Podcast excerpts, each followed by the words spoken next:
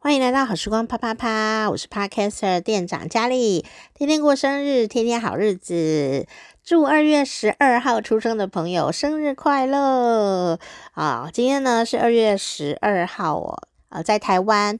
嗯、今天我回到台北了。在台北天气今天还不错，不过啊、明天开始会有一个冷气团要下来，可能温度又会下降非常的多哦。那今天天气还不错，在台北有大概现在目前应该是二十一二三度左右吧，晚一点可能会再凉一些。好，但是今天有出太阳。那前几天啊、在高雄，高雄呢在台湾的南部。哦，是热带地区，台北是亚热带地区，然后高雄是热带地区。那天气好到一个，我以为夏天到了，我都已经吃了一碗雪花冰，吃吃剉冰这样子哦，甜点冰类的，上面镶满了新鲜的水果。然后呢，还有一个布丁这样子哦，就很华丽的一个 小点心。然后雪花冰的重点就是说呢，啊、呃，它的那个冰啊本身就有味道。那我选的是牛奶口味，所以那个雪花冰被很多呃国际的 YouTuber 来到台湾吃到雪花冰，都觉得天啊，这根本是人间美味哦，这根本是天堂的味道。我也是这么觉得啦。有机会来台湾，记得来吃雪花冰。但雪花冰有分哦。有分等级的哦，有一些雪花冰吃起来很粗糙，然后有一些雪花冰啊，同样的口味，但有些雪花冰吃起来就是像雪花，软软的，很细腻的感觉。这个呢，有一次啊，我们去一个冰店，然后那个冰店呢，就有分两种雪花冰，我就觉得好奇怪哦。一种雪花冰呢，大概呃也是有很多料，可是它。看起来是一样的啊，不是都是巧克力雪花冰吗？或者是都是牛奶雪花冰，有什么差别呢？老板就说啊，那个冰呢、啊、的等级不一样。那我就想说，我们吃得出来等级不一样吗？所以一个是三位数的新台币，大概一百多块，然后一个呢就是一整份，还有含什么水果啊什么什么的这样子哦，那一些呃料啊之类的。好，那另外一个呢也是类似的东西，但是呢。钱不一样，那还是六十块就有了，我就觉得好奇怪哦。我们就呃各叫一份来吃吃看，当场高下立判。从此以后我就回不去了，我就知道了雪花冰是有等级的。所以呢，有时候吃到一些台湾的雪花冰啊，啊这一家用的雪花的这个冰的材料是比较高级的，我就很愿意付出。一百块以上，但如果他的雪花冰等级其实吃起来是六十块，他去卖我一百块的话，我就不会再去了。好，所以那个真的是吃得出来哦。你两个同时吃，你就知道差别在哪。可是你如果没有同时吃，你可能不一定能够分辨。那不管怎么样，嗯，对于没有吃过雪花冰的人来说，它都是好吃的。然后就是哇，那个感觉照片就很华丽呀，哦，看起来赏心悦目的很，而且我喜欢这样的那个华丽的雪花冰，已经嗯、从小我就喜欢了，所以对它充满着爱，这样哦，而不是说现在可以拍照打卡，在还不能拍照打卡的时候，我就很喜欢。但我其实很少吃冰，特别在台北，哦，可能天气的关系吧，嗯、在台北吃冰比较容易。觉得诶好像不太舒服或怎么样，可是呢，到了南部啊这种热带地区哦，啊吃了以后不知道为什么就神清气爽这样，但也不能多吃啦哈。嗯，那不管怎么样呢，在台湾已经来到了春天的地方，不晓得你住的地方啊温度如何呢？不过今天跟你讲了这个节庆啊，在二月十二号的左右开始的这个呃活动呢，哦，真的很有趣，在纬度相当高的。加拿大的育空河的地区啊，在二月份的时候仍然是冰天雪地哦。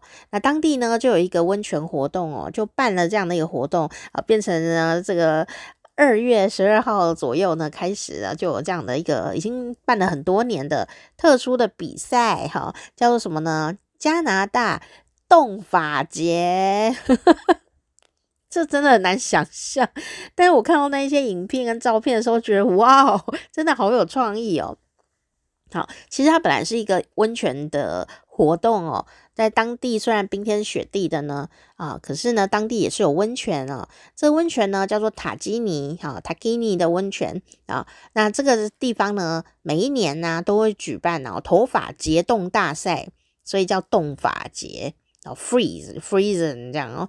然后这个呃参赛者呢要泡在温泉里面，所以你看到的影片啊、照片，基本上他们应该是。都是在泡温泉的状态，就是不会穿衣服，然后呢，要把整个头啊都放到温泉水里面。那温泉水四十几度吧，三十几度，而且是很舒服的温度哦。哦，温温热热，应该有四十几度，四十度一点点吧。哈，然后呢，泡了以后哇，爽爽的。然后呢，比赛就开始了，头发要用湿哦。哦，这充满技巧性耶！哦，头发弄湿了以后呢，从水里出来，唰的一声，哦，看你要怎么甩，爱怎么甩怎么甩，怎么弄啊？哦，就是唰，这从水里面出来以后，那个刚刚很温暖，对不对？可是外面的这个环境温度是零下十二度或更低，所以呢，它就呈现一种。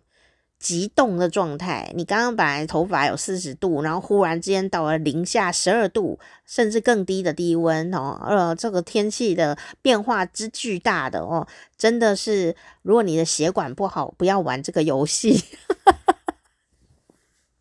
然后呢，这个头发哦，因为有水嘛，然后立刻结冰了哦。那头发就慢慢的结冻哦，那你就可以呢产生一点点的这种雕塑哦，那结果呢就会产生一些非常的流动感，然后浮夸的造型，好像那个电影里面的呃头发作品一样哦。所以呢，除了比创意之外啊，哦不怕冷，然后你的血管可以这样热胀冷缩，身体好哦，也是一个获胜的关键哦。因为呢，这个头发。哦，不是甩上去就立刻结冰了哦，是甩上去以后它会慢慢结冻，所以你必须，虽然你泡在温泉里，可是你的头必须要在这么寒冷的状态里面，负十二度，然后让头发结冻，然后你要捏它捏它，或者是怎么甩它这样子哦，要来雕塑它，所以你真的不能怕冷。在雪地泡温泉，当然很多人像去日本的时候也会这样子去雪地泡温泉啊、泡露天温泉真的很享受。但没有人想到头发可以这样搞，对不对？哦，零下十几度耶，然后呢，这个头发就是好像喷了发胶一样，忽然就结冻，然后有一点冰雪奇缘那一种的感觉。哈、哦，那当然呢。这个活动的时候呢，也有官方网站，这官方网站还会提供一些教学，好，然后还要提醒你哦，如果你要玩这个游戏的时候，这个比赛的时候哦，你要记得哦，因为头发不是瞬间凝结，它是慢慢结冻，所以你在等它结冻的时候，记得哦，那个你泡在温泉里面嘛，你耳朵要热敷哦。不然有可能耳朵因为有水，对不对？然后结果你头发结冻了，耳朵也冻伤了，是会受伤的，然后耳朵掉下来。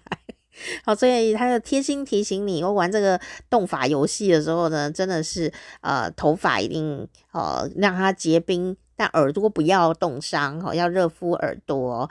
那为什么大家都去参加这个活动啊？第一个真的是可以很酷，好，超酷的，那个头发是疯狂的哦。发胶喷不出来，有的这样好像孔雀开屏啊，然后长头发、短头发都有，但以这种长头发，当然是做起来比较嗨，你知道吗？哇塞，炸开像那孔雀开屏这样子的造型也是有的。然后呢，呃，男生也是啊，都头发就是站起来这样哦，那有一些就是互甩。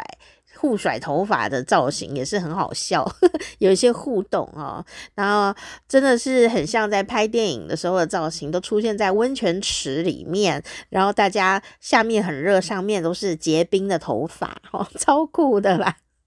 你们一定要搜寻。加拿大冻法节，那你就会看到很多照片跟影片，然后等一下我也可以找一个影片给你们放在下面，哈，那有有兴趣大家就可以看，你真的会觉得很不可思议，然后觉得 超级有趣，你一定会笑出来。好，那为什么大家要这么努力呢？除了很酷以外，哦，奖金不可少哦。如果呢你得奖的话，然后得第一名的话，你就可以哦，应该他会选出大概五个得奖者哦，他说得奖的人呢就可以哦，大概可以拿到呃七百五十元的美金哦。那如果以前几年呢换算台币的话，可能是四万多块的台币，可能这个奖金有调涨。总之呢，大概就是。大概七八百元的美金哦左右这样子，我算是蛮蛮有福利的。我就想，哇，我可以赚四万块台币耶，四万多块这样哦，至少有两万多块台币。然后这只是奖金哦，然后还有呃，因为你在这个温泉呃呃参加这个活动嘛哦，你如果得奖的话，你还可以得到那个免费的泡汤券一本。哦，这个实在是太厉害了。然后，如果你是报名要参赛的选手，你可以免费去泡汤。所以你在泡汤池子里面呢、啊，女生可能穿个泳衣，男生穿个泳裤嘛，哦这样。然后呢，你就是因为你要参赛啊，所以你可以免费进去泡，然后你就可以拍那个你的头发结冻的照片。好，那到了三月中的时候，三月中的时候，好。这一段期间呢，有参赛的选手的照片啊，就可以拿出来做评比。所以呢，得奖是谁会呃得冠军的话，通常都是到三月中的时候呢，就会见分晓。所以大概是现在这个时候，呃，就开始有这个温泉的呃这种动法比赛这样。不过呢，虽然实在是太酷了，可是。就是基本上哦，谁才能参加这个比赛？好，基本上呢，只要你有头发就能参加比赛。也就是说，万一呢，你是出家师傅啊，然后 没有头发，你就没有办法参加这个比赛，因为没有没有东西可以结冻。好，所以呢，当然这个表。比赛很好笑啦哦，呃，可是呢，还是要提醒大家，如果你真的就是兴致一来呢，你就想要去参加这个比赛的话，哦，到了加拿大的育空河地区，哎，这一个头上啊，你参加这个比赛只能长，呃，应该说，呃，不要太长去参加，为什么呢？因为你想嘛，头发也是有生命的哦，所以呢，它也有一些细胞，那还有毛鳞片。头发有毛鳞片，我们都说要护发嘛，什么毛鳞片啊，什么补充营养啊，什么东西的哦哦，所以呢，如果你参加这个活动的时候，它从那个呃温度四十几度的状态，然后湿湿的，好，头发只要是湿湿的，毛鳞片呐都是比较脆弱。你平常在家里洗头也是这个道理，所以呢，通常会建议大家你在家啊洗头，要先把头发梳好。再去洗，你头发湿湿的时候梳的话，很容易受损，好，很容易受损。要先吹干再去梳它，好，或者说一边呃比较干了以后再去梳，好，要先拨干，好。所以你如果要洗头发，在家里面啊，不要伤害头发的状态，好，就是要梳好了以后再进去洗头。那头发很湿的时候，尽量不要去梳它，这样你的毛鳞片呢，比较不会被破坏，可是这个游戏是破坏你的毛鳞片的一个游戏，可是破坏你的毛鳞片有可能可以得到四万块，你要不要呢？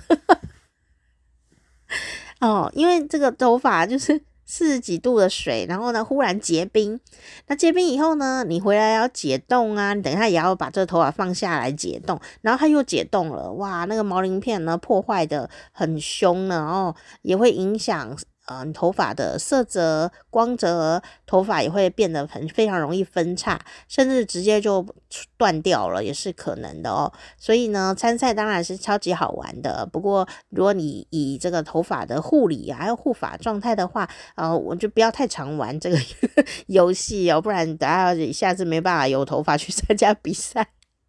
好，这个就是。那来自加拿大，好，玉空河地区，好，这个是塔基尼温泉啊办的这个头发结冻比赛，我们就叫它加拿大的冻发节，好，就是在这个二月十二号左右呢，就会开始举办这样的一个活动哦。不知道今年是什么时候哦来举办呢？哦，这也实在是非常的有趣哦。那我们一样呢，要来看看呢，我们二月十二号还有别的日子哦。二月十二号。还是达尔文日哦。达尔文是谁呢？哦，我相信很多朋友呢可能都知道哦。达尔文是谁？不知道没关系，现在告诉你哦。啊、哦，他就是一个非常厉害的博物学家、生物学家。好、查尔斯·达尔文呢、哦，他呢就提出了这种物竞天择的生物的演化的理论哦。那所以呢，啊、呃，他。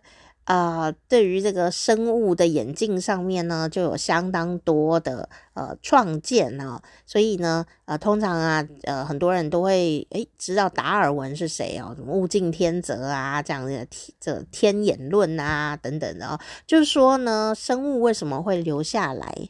你这个品种怎么留了下来？其实是因为呢，你这个品种在漫漫长的历史当中哦，得到了很。在这种生物的竞争里得到了优势哦，比方说呃长颈鹿这样哦，然后说长颈鹿啊、现在我们看到都是长颈的长颈鹿啊，脖子很长嘛，哦，不然怎么叫长颈鹿？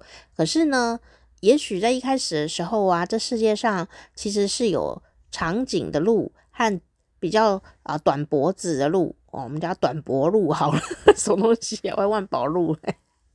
哦，就本来有长颈鹿跟短脖鹿，但是呢，为什么后来诶只剩下长颈鹿活下来了呢？我们只看得到长颈鹿啊，哦，其实是因为啊，呃，这个有可能是当时他们同一个品种，但是脖子比较长的，哦，可能吃的比较到树上的树叶。那可能因为环境产生了一些变革，产生了一些生命挑战啊，结果呢，树叶就高的比较容易吃到，那下面可能就没有什么东西吃的时候，啊，有可能就会变成一种哦生命的淘汰赛。那这些短脖子的鹿呢，就渐渐的活不下去哈，所以短短脖鹿呢就不见了，呃，只剩下长颈鹿，我留在呃它生存的那个地方。好，所以呢。这就是呃非常简易的来说，这个物竞天择哈这样的一个概念哦。所以你现在看到的任何的生命体、任何的品种，都是经过那么多年的生物竞争好而活下来的，真的很不容易。那今天呢，就是达尔文日哦。为什么？哎哎，今天就是他生日啦。达尔文呢，就是在一八零九年的二月十二号出生的，所以呢。呃，大家呢就想说，啊，在这一天呢、也来呃做一个庆祝的节日来纪念他。好，那一九零九年的时候呢，来自一百六十七个国家的四百多名的科学家，哦，都呃齐聚到了剑桥，英国的剑桥，来向达尔文致敬。好，那因为他很有贡献嘛，哦，那当然呢。也可以趁机大家一起好聚会一下，然后可以讨论一下哦最近的一些科学啊相关的理论跟新发现，也可以做一些呃这样的一个活动的探讨哦。那从此以后呢，那一九零九年的时候开始的哦，那后来呢就有这样子的活动，一年接一年，一年又接一年哦，哇，那真的是呃很热闹哈。那呃，甚至呢，甚至呢，还曾经办过这个达尔文庆典啊，很多人参加这样哦。哦，呃，还有一个什么呢？在二月十二号的时候啊，有时候科学家跟学者还会举办一个活动，这个活动叫做呃 Finland 呃 Feast，是什么意思呢？Finland 就是门。啊，不是不是 door 的门，不是不是领导的门诶门，不是那个门哦，就是界门纲目科属种，好的那个门，好，那那是生物的一种分类，这样子哦，界动物界、植物界，好。嗯，界门门就是什么什么什么什么什么动物门，然后这样子哦，不是任意门，然后就是呃做生物分类的呃这样的一个叫界门纲目科属种嘛哦，里面的那个门就是 phylum 呢，phylum feast 的意思，feast 就是一个大餐啊，豪门饗宴呢。那这个庆祝活动呢，真的是超奇妙的哦，他们就会在这个饗宴上面啊，尽可能的啊食用不同门类的生物哦。所制造的 制作的美味，所以他们是以生物学的这个呃界门纲目科属种里面的那个门呵呵 来做这个吃饭的一个算是一个主题这样子哦，也真是很有趣哈。这是动物的呃门就叫 phylum 哈，植物的门就不叫 phylum 哦。有兴趣的你也可以呃来查查看哈。那呃这个现在有哪一些门类是吗？我想看一下，我们看一下啊，比方说呃环节动物门。好像蚯蚓啊这一些的哦，还有像是呢啊棘头动物门啊，就是说它的生物前端哈啊有一些吻，然后呢有一些刺啊这样子一个寄生的生活，还有最常见的啊我们很容易遇到就是节肢动物门，节肢动物呢就是像昆虫啊这样子的哦，好它就是属于节肢动物门，还有这个腕足动物门哦，它通常是海生的哈，海生的一些呃生物哈，那还有像是。呃，这个脊索动物门啊，你不能说你不知道哦，呵呵，因为它就是像我们就是脊索动物门的，就是有脊椎的啦，哈，可以这样子简单来说哈。所以呢，还不止这一些，有非常多的动物门。有兴趣的朋友呢，你也可以找找看哈，这些门啊到底在哪里？呵 呵哦，所以还有像软体动物门，哦，也是你如果喜欢吃海产的朋友，也可以多多认识一下，哈，他们的各种的门类，哈。那呃，这个就是刚刚讲到了，呃，他们在这个达尔文日，也就是二月十二号的今天呢，啊，有时候会办这样的活动，曾经办过这样以这个门呐、来做食物种类的区分的一个饗宴，哦，是好吃的啦，哈，美食饗宴。那我们再来看看呢。二月十二号的寿星，除了你以外，还有谁呢？哦，二月十二号这一天呢、我觉得超级特别的哦，因为呢，很多科学家啊啊都是今天生的，大人物也很多。那这些人呢，不一定是科学家，但我觉得他们的观察力都相当的诚实敏锐。比方说，刚刚讲到了，就是。啊，达尔文嘛，哦，那第二个人呢？如果考证是对的的话，他就是今天生的呢。他是谁呢？哇，原来他是水瓶座，唐朝的大诗人杜甫。哦，杜甫啊，我们都叫他诗圣，就是说他诗写的超级好的哦。但他为什么是诗圣呢？因为杜甫啊，人家都说他是诗史嘛，哦，就是说。不是吃屎啊，是诗史。他写的诗呢，就跟史历史一样，不是跟史一样，听起来好怪，就像历史一样，记录了当时的一些呃非常写实的画面。哦，那大家知道，其实写诗的人通常都会很浪漫啊，有时候会歌咏一些美丽的事物，然后有这个闲情逸致。哦，在歌咏一些美好啊，什么花啊、风啊，什么什么，喝酒很开心啊之类的哦，或者这种比较风花雪月的东西哦。但是呢，除了吟咏美丽的事物之外呢，啊、其实有很多事情很值得写。那杜甫呢，在当时呢，就写了很多的类似这种底层社会的观察。他就把它写下来，也因此呢，在当时算是独树一格。因此，当时的人呢，并没有很喜欢他的诗，并没有哦。现在大家讲到唐朝诗人，谁不会讲李杜、李杜、李白跟杜甫哦？大家都把他们并列。但事实上，杜甫在当年啊，过的日子可不是很好。第一个呢，就是他的嗯，当公务人员的路不是很很。顺利，然后当了以后也一直没有升官，皇帝也没有特别重用他。他跟李白很不同哦，李白就是皇上喜欢的才子嘛，但杜甫不是，他就是一个小官哦，嗯，然后呃，其实过的日子也挺辛苦，最后他呃也因为这个时代的关系呀，后来他也呃。过世的时候也是蛮凄凉的感觉哦。可是，在他的人生当中呢，你知道他是一个很博学多闻的人，然后观察力又非常的细腻，呃，也有一个很很能够同理大家的同理心，并没有因为说哎呀他是读书人哦就看不起大家这样。所以你在他的作品里面就可以看到这一些像是纪录片这样子的一些画面，比方说。朱门酒肉臭，路有冻死骨。啊，随便吟咏一首，就是这一首啦。因为我们历史课本以前有教过，什么意思呢？他就描写出了社会的 M 型社会的现实状况。M 型社会是什么？就是有钱的人超有钱啊，没钱的人呢，超级可怜的没钱啊。朱门酒肉臭，就说同一个时间同一个地方，也许这个朱门就是红色大门，那表示说这户人家是很厉害的啦，有钱的人，然后当官的人。朱门酒肉臭，哇，大家里面吃大餐呐、哦，这吃得很爽啦，哦，呃，路有冻死骨，但同一个时间。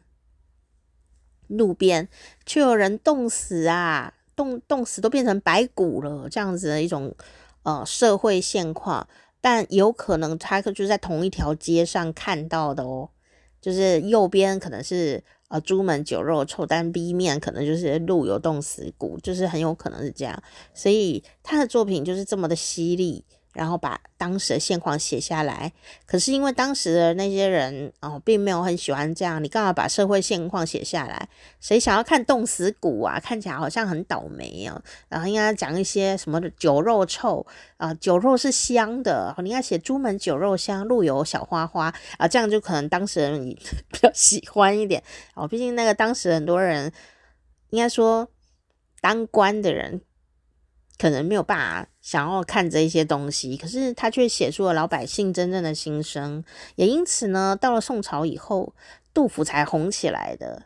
好，真的感谢那个写编唐诗三百首的人，把它编进去啊。所以杜甫在当年并没有很红，可是他却是永恒的，呃，一个在写到啊中国的华语的诗里面非常重要的一个角色哈，啊。这个是一个鼓励啦，大家如果写诗啊，或做什么创作啊，你觉得当下很对得起自己的良心哦，可是大家居然没有看好你，那但是你觉得你自己做的东西也是很很有水准的哦。有时候想想杜甫的故事啊，也是不错哦。杜甫当年也是很寂寞的哦，但是他却有有这个永恒的地位啦哈、哦。那他就是二月十二号出生的人哦。好，那还有谁呢？好，我们来看看啊、这个人亚伯拉罕·林肯哦，美国政治人物啦，第十六任美国总统，谁不认识林肯呐、啊？好、哦，就是说解放黑奴嘛，这个林肯，而且林肯呢也有很多很有趣的故事哦。哦，他是一个律师嘛，哦，啊、呃，然后就有人说啊，呃，他长得很丑。然后他也幽默以对哈，林肯有很多很有趣的小故事，然后他演讲也都是非常有魅力的。他常常被人家说他长得很怪啊，长得很丑啊，他也都幽默的来的回应他们这样。我觉得二月十二号出生人超厉害的啦。哈那还有呢，俄罗斯的物理学家哈，海因里希·冷次。好，他也就是传说中的冷次定律的发现者哦，所以用他的姓啊来做呃这个定律的名称哦，所以哇，你今天如果把大家二月十二号寿星干嘛的搞清楚的话，你的水水准都更上一层楼了，哇，这很厉害。好，还有谁呢？还有啊，路易雷诺。啊，一八七七年啊的今天出生的路易雷诺是法国的实业家哦，就不知道你有没有印象呢？台湾现在好像比较少见，雷诺汽车的创始人之一叫路易雷诺啊、哦，他也是今天出生的，不然怎么叫雷诺呢？哈、哦，还有这个啊、呃，末代皇帝溥仪的爸爸哦，摄政王。载沣哦，也是今天出生的哈、哦。那还有像是啊、呃，看一下，帮帮帮帮帮，好，朱利安·施温格，好，这个是犹太裔的美国的啊理论物理学家，量子电动力学的创始人之一。在一九六五年的时候呢，他就得了诺贝尔物理学奖。所以我说，今天出生的人是不是这种？科学性、观察力真的非常好，而且具有强大的开创性啊！包括刚刚讲到杜甫，杜甫的作品也是强大的开创性哦。好，那还有呢，像是谁？当当当当当当当。好，美国的经济学家安妮克鲁格，还有我记得还有哦，香港的非常有魅力的歌手罗文。好，罗文他在呃广东歌里有很多的展现，然后他在台湾有一首歌非常的红。啊，那时候一个。呃，几十年前，但是这首歌还是很好听，就是《八月桂花香》这个电视剧的主题曲《尘缘》啊，《尘缘》啊，你们想听吗？哦，我放链接在下面，你们自己点哦。这首歌太好听，那歌词写得很好，然后他也把它演绎的相当好，很多人都唱过这首歌《尘缘》啊。漫漫长路，起伏不能由我这样。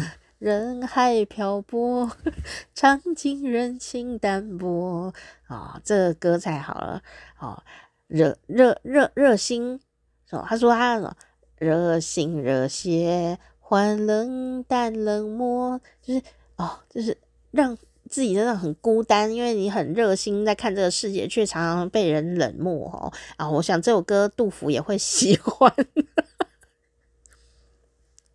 好，那有兴趣你们自己听好不好？成员，成员，还有台湾的演员《爆菊泉之歌》雷洪，雷洪爸爸，雷洪爸爸也是台湾资深的艺人哦，到现在还在演戏。然后他长得很像我，阿伯，我爸的哥哥长得像雷洪，但我爸长得一点都不像雷洪啊，真的很神奇。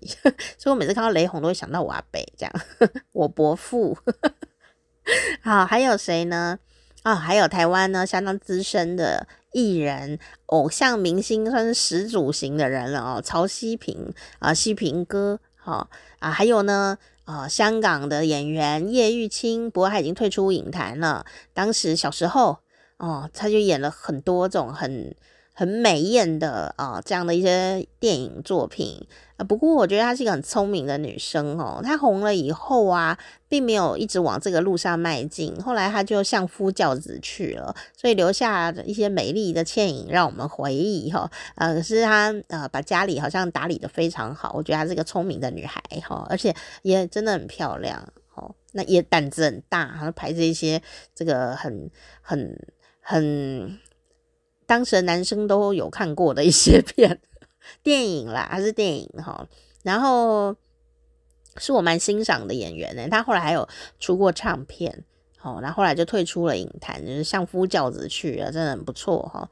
那还有呢，这个人他唱歌真的很好听，台湾的歌手顺子，好，顺子回家，跟趁机唱两首哦。顺子他唱歌很好听哎，但他有一个特殊的点就是。想写写一首歌啊，月亮在你的心里什么的然后啊，那当时呢，他创造了一个特殊的唱歌的气氛，说因为台湾的歌坛呐，其实到现在呀，应该说九零年代的时候，都非常在意歌词有没有写得很好。所以歌词通常有时候要呃很很有情绪，很有情感，然后甚至是有有有有一些复杂的修辞跟美学在里面。但是呢，顺子的歌啊，因为他中文没有那么的呃流利吧，我在想他他他写的歌词都很简单，月亮在你心里，太阳在我心，这么。有点像是小学生也能写，可是事实上它并不是那么简单，因为是顺子写，然后他顺子做了曲，顺子演唱的时候，忽然就觉得一切浑然天成，所以从那个时候开始，大家发现原来歌词可以不要那么精雕细琢。也能很好听，也一样能够带大家到某一个境界，美丽的境界，就是顺子厉害的地方哈。所以呢，也不要小看那个歌词写的好像很容易这件事情。哦，不过要像他一样把这个曲跟词跟唱啊融为一体，变成一种独特的美感经验呢，也没有那么容易啊。我现在听很多歌啊，中国大陆也有很多歌，他就是写。台湾有一些那写歌啊，那歌词写的就是很容易呀、啊，很简单，很白话，哎，可是他的美感就没有那么强，你只是觉得它很白话。不知道你们这样，有时候会怂怂的一种俗气的感觉，他就这歌唱这样子，哦，很无聊这样子哦，常常有这种心情啦。但但顺子的歌绝对没有这种感觉，他就是让你觉得很美、很美、很轻盈、很好听。好，这就是他厉害的地方。好，所以呢，好，我们再来看看。啊、还有谁呢？二月十二号，谁还这这这一天出生了呢？我记得还有一个很厉害的人，啊，我记得是韩国人，韩国的谁呢？哦，韩国很多偶像团体啊、的男生们也都在今天出生哈。那德国足球运动员派屈克·赫尔曼，还有荷兰的女子排球运动员安妮·布伊斯。以及呢，哦，台湾的男子偶像团体啊，不知道他呃之后怎么发展，不过他现在很红啊，就是丰田哈、哦，这个啊、，special special 的成员丰田，然后还有这个韩国的呃女演员是谁呢？蒲宝英，蒲宝英也是今天出生的哦，哈，所以呢，就跟大家分享哦，这个是二月十二号的寿星们啊，诶，他们有没有什么特色？刚好呢，跟你很像呢。好，那我们二月十二号的寿星。啊、哦，有哪一些个性上的魅力点啊？有什么值得我们学习效法的地方呢？想要知道二月十二号的寿星哦是什么样的个性呢？请听下一集哦。好，那我们呢？哦，这一集就讲这个呃动法日，还有呃我们的寿星们这样。下一集我们就来分享一下二月十二号的。寿星有什么样子的特殊的魅力？好，敬请期待。我是店长佳丽，好时光啪啪啪，下次见。好，祝二月十二号的寿星生日快乐哦！